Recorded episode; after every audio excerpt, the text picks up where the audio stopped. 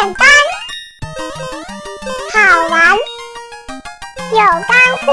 力哥说理财，简单好玩有干货。大家好，欢迎来听力哥说理财。在二零一零年上海开世博会那会儿啊，给本地户籍居民一个福利，每个家庭可以获赠一个世博大礼包，包括一张世博会一日门票和一张世博纪念交通卡。因为啊是以家庭为单位发放的福利，那夫妻两人那就是能领一个礼包啦。而如果离婚，就算成两个家庭可以领两份礼包。就为了这区区价值两百多块钱的礼包，结果真有人跑去离婚了。拿到礼包以后再重新结婚，哎呦！当时听到这个新闻啊，立波的下巴嗯掉到这里。为了一张世博门票离婚，哎，这我们当笑话听听就算了。但下面这个新闻啊，就不是笑话了。就在前不久，上海各区民政局都被排队离婚的人群给挤爆了，甚至出现了离婚限号的奇葩规定，一时间轰动全中国啊！而那么多人排队离婚，不是感情破裂，而是为了买房。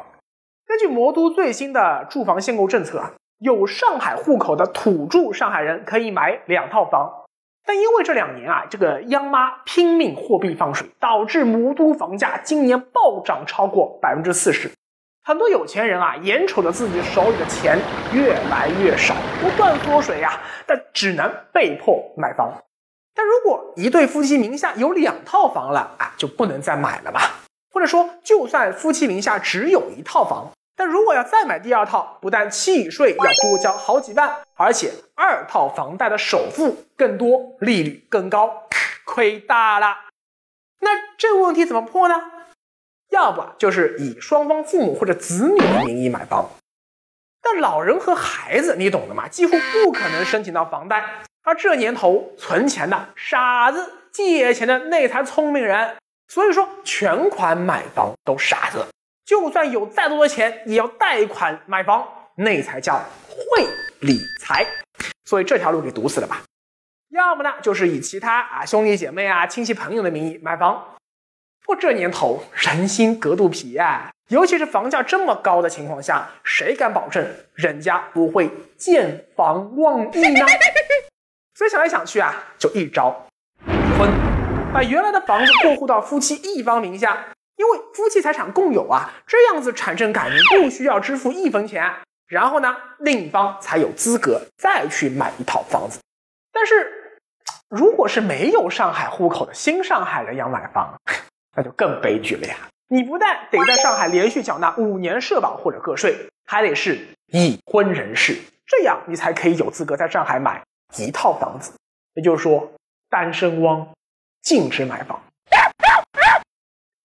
这就在市场上啊，倒逼出了一个假结婚一条龙灰色产业链。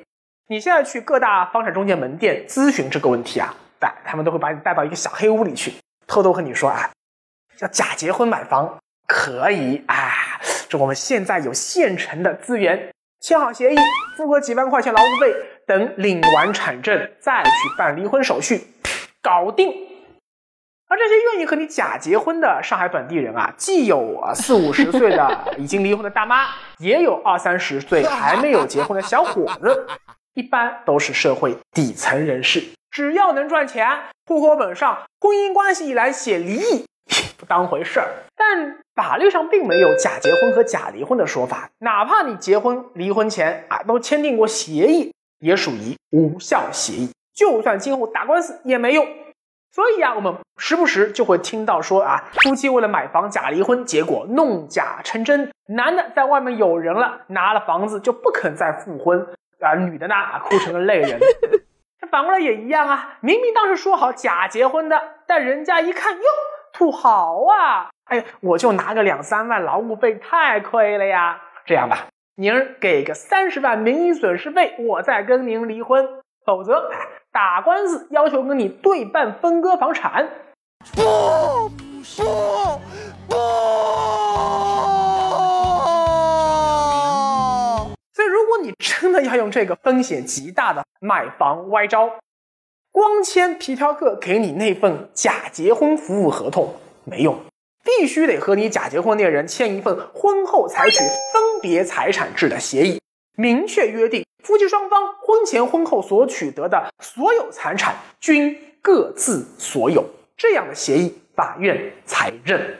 为了杜绝想要买房而突击假离婚的风潮啊，甚至有传闻称，今后上海楼市限购还要加上一条，就是说离婚或结婚啊不足一年的购房者，限购和贷款政策视同离婚或结婚前的情况处理。哎呀，但不管你怎么限制人家买房啊，客观的购房需求还是摆在那儿的。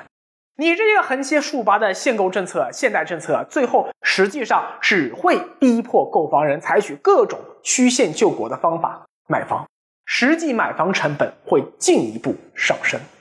今年不光是魔都啊，全国许多一二线城市房价都再次出现疯涨局面。今后可能会有更多城市把买房资格和婚姻关系捆绑在一起。